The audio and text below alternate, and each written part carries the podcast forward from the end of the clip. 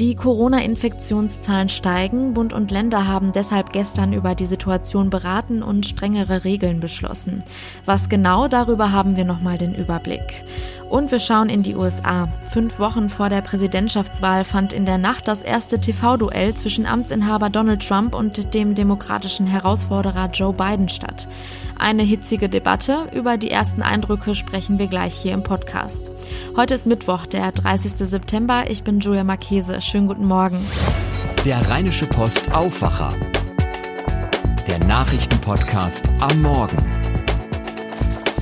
Man kann es nicht mehr schönreden, das Wetter. Das zeigt sich allein schon, wenn wir einen Blick aus dem Fenster werfen. Aber schauen wir mal, ob es so bleibt und wie die Temperaturen sind. Der Tag heute startet bewölkt, vereinzelt sind auch Schauer möglich. Die Höchsttemperaturen liegen zwischen 16 und 20 Grad. In der Nacht wird der Himmel dann aber wieder klarer, vereinzelt kommt es aber auch zu Nebel. Die Tiefstemperaturen liegen hier zwischen 14 und 10 Grad. Auch der Donnerstag beginnt bewölkt. Im Tagesverlauf kommt es immer wieder zu einigen Schauern. Die Temperaturen liegen bei 16 bis 19 Grad. In der Nacht kühlt es sich dann nochmal richtig ab mit Tiefstwerten bis zu 6 Grad. Am Freitag erwartet uns leider auch Regen mit Tageshöchsttemperaturen von 14 bis 18 Grad. Zeitweise sind auch stärkere Windböen möglich. In der Nacht kühlen sich die Temperaturen dann auch wieder runter auf 12 bis 7 Grad und auch dann ist mit stürmischen Böen und gebietsweise auch Regen zu rechnen. Die Corona-Infektionszahlen steigen weiterhin an und deshalb haben sich gestern auch wieder Bund und Länder über die Bekämpfung der Corona-Pandemie und über die entsprechenden Maßnahmen beraten, die ab morgen, also ab dem 1. Oktober auch in Kraft treten sollen. Die Bundesländer können weitgehend in eigener Verantwortung über die Einschränkungen oder Lockerungen entscheiden, wie bisher auch. Bundeskanzlerin Angela Merkel und die Ministerpräsidenten der Länder haben aber gestern für ein möglichst einheitliches Vorgehen gestimmt.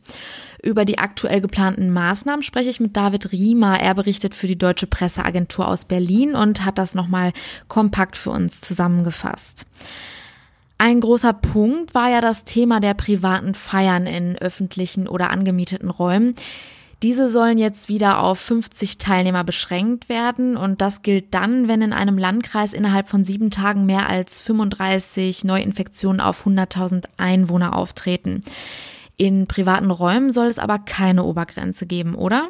Stimmt. Bund und Länder empfehlen aber dringend, Privatpartys möglichst nicht mit mehr als 25 Leuten zu machen. Was beispielsweise Hochzeits- oder auch größere Geburtstagsfeiern angeht, können die Regeln auch noch weiter verschärft werden. Das hängt halt ganz von der Zahl der Neuinfektionen in einer Region ab. Also unterm Strich einen bundesweiten Shutdown, wie wir ihn im Frühjahr hatten, den soll es in jedem Fall nicht nochmal geben. Dazu sagte Kanzlerin Merkel. Wir haben uns klar darauf verständigt, dass wir Prioritäten haben. Wir wollen die Wirtschaft am Laufen haben, soweit das möglich ist unter den Bedingungen der Pandemie. Und auch Schulen und Kitas sollen in jedem Fall geöffnet bleiben. Auch das hat Merkel nochmal klargestellt. Wer in Restaurants oder Kneipen falsche Angaben zur eigenen Person macht, also auf diesen Kontaktformularen, der muss künftig auch mit Bußgeld rechnen. Also was diesen Punkt angeht, da herrschte ja auch große Einigkeit unter den Ministerpräsidenten. Ja, was diesen Punkt angeht, ging es wirklich flott in den Beratungen zwischen Kanzlerin Merkel und den Ministerpräsidenten. Das ist auch ziemlich wichtig, zumal im Herbst und Winter ja kaum noch Leute draußen sitzen werden, um was zu essen oder sich das Feierabendbierchen zu genehmigen. Klar, es ist einfach zu nass und zu kalt, stattdessen wird es drinnen voller, das Ansteckungsrisiko steigt. Kommt es zu einem Infektionsgeschehen, lassen sich Kontakte logischerweise nur noch dann zurückverfolgen, wenn die angegebenen Daten auf den Kontaktformularen auch stimmen. Also bei Falschangaben mindestens 50 Euro Strafe in Schleswig Schleswig-Holstein kann die Strafe deutlich höher ausfallen. Da sind nämlich bis zu 1000 Euro Bußgeld möglich, wer absichtlich falsche Angaben auf dem Besucherzettel notiert. Danke, David Riemer, für den kompakten Überblick. Welche neuen Maßnahmen für NRW gelten, darüber haben wir gestern in unserem Aufwacher-Update berichtet. Dazu auch noch ein kleiner Nachtrag. Unser Korrespondent Jan Drebes erzählt darin, dass die Bußgelder bei Verstößen gegen das korrekte Führen der Adresslisten die Wirte tragen müssen. Wie sich herausgestellt hat, hat sich die Bundeskanzlerin Ministerin in diesem Punkt missverständlich ausgedrückt. Die Klarstellung kam später am Abend. Falsche Angaben zu ihrer Person von Gästen in Restaurants und Bars werden künftig mit einem Bußgeld von mindestens 50 Euro belegt, das von den Gästen zu entrichten ist. Ergänzend werden die Wirte aufgefordert, die Plausibilität der Angaben zu überprüfen. Wie genau man Leute aber finden will, die falsche Angaben gemacht haben, ist jedoch weiterhin nicht klar. Am 3. November ist es soweit und die US-Amerikaner wählen ihren Präsidenten. Bleibt es Amtsinhaber Donald Trump oder wird es der demokratische Herausforderer Joe Biden? Die Positionen der beiden könnten unterschiedlicher nicht sein. Auch die Meinungen, wer einen besseren Präsidenten hergibt, spalten sich enorm. Um die Wähler nun von sich zu überzeugen, gab es in der Nacht das erste TV-Duell fünf Wochen vor der Präsidentschaftswahl. Es war ein harter Schlagabtausch und man kann schon mal so viel sagen, die beiden haben sich definitiv nichts geschenkt. Über das, was da in der Nacht passiert ist, spreche ich jetzt mit Tina Eck. Sie berichtet für die Deutsche Presseagentur aus Washington. So, direkt zu Beginn die entscheidende Frage. Wer hat sich besser geschlagen, Biden oder Trump? Ja, Trump war auf jeden Fall der dominante Bully. Er trug Make-up, eine ganze Menge, sah vital aus. Äh, Biden dagegen wirkte ein bisschen blass. Trump unterbrach, brüllte, zankte, guckte zornig, hielt Tiraden, spottete und stritt sich mit dem Moderator. Biden guckte oft runter, lächelte, blieb sachlich. Sein Mikro ploppte leider am Anfang. Er musste kämpfen, um überhaupt was zu sagen. Er wirkte in der Defensive ein einfach weil Trump polemisch rumpolterte und eine Art Reality-TV schuf. Äh, immer wieder musste der Moderator eingreifen, um Trump zum Schweigen zu bringen und Biden überhaupt zu Wort kommen zu lassen. Was waren denn die Hauptthemen? Die Themen waren vorgegeben und sie liegen ja auch auf der Hand. Die Neubesetzung im obersten Gericht, die Corona-Krise und alles, was dazugehört, vor allem die Wirtschaft. Die Corona-Lage ist so schlimm, sagte Biden, weil sie der sind, der sie sind, weil sie keinen Plan haben. Und dann ging es auch um Klimawandel, Rassismus, Polizeigewalt und Proteste und dann auch um Trumps Finanzen und Steuern. Er habe Millionen Dollar Einkommensteuern Steuern bezahlt, sagte Trump, und er habe eben die Gesetze genutzt, Abschreibungen. Nur dumme Leute zahlten viele Steuern. Ich habe gehört, es gab im Vorfeld noch so einigen Hickhack über Ohreninspektionen und Medikamententests. Was hatte es damit auf sich?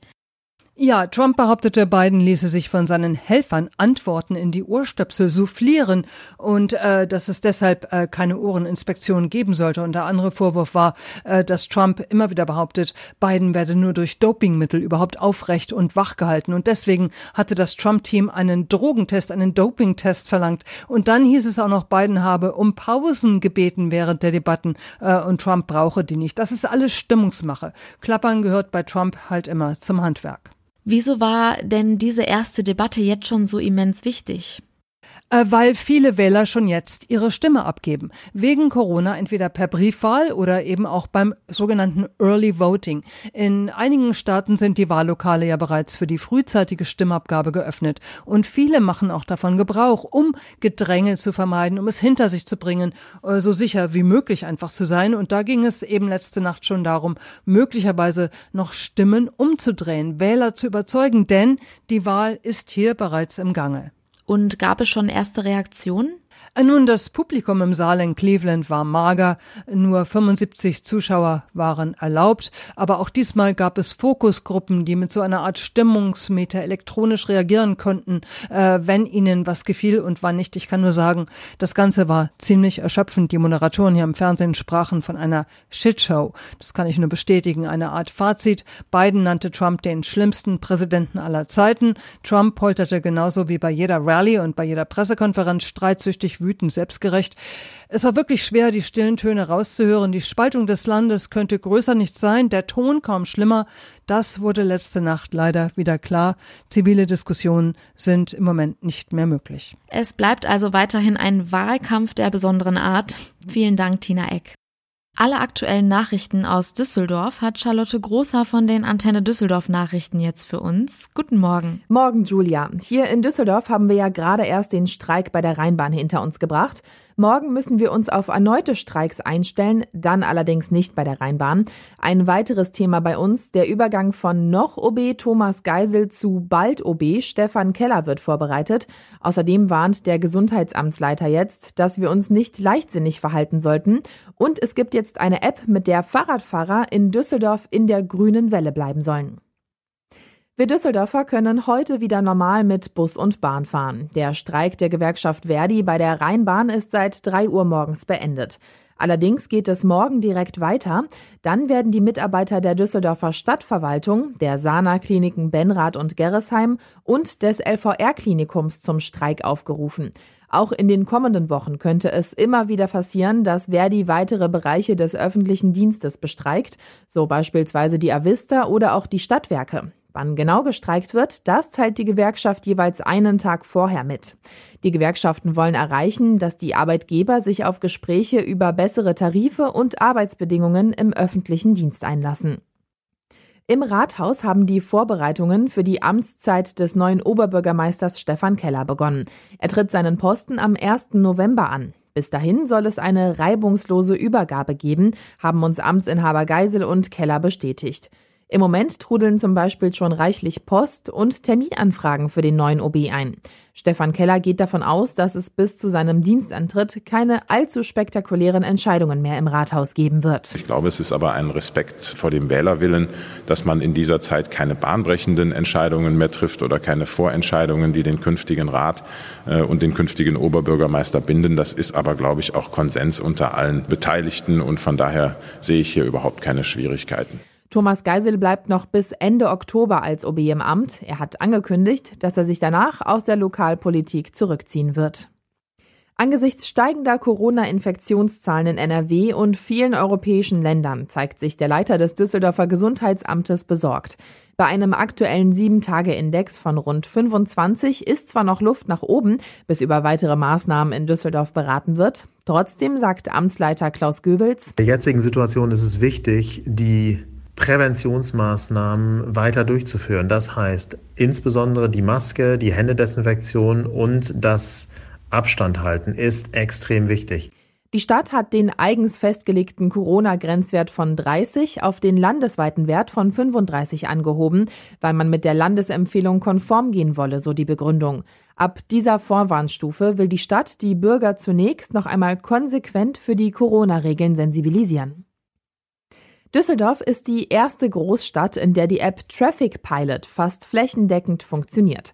An rund 70 Prozent der Ampeln wird Radfahrern jetzt auf dem Smartphone die richtige Geschwindigkeit angezeigt, um in der grünen Welle zu bleiben. Tanja Marschall mit den Infos für Antenne Düsseldorf. Radfahrer klemmen sich das Smartphone an den Lenker und sehen dann, ob sie noch gemütlich die Grünphase erreichen können, einen Zahn zulegen oder langsamer fahren müssen, weil sie es nicht mehr schaffen würden.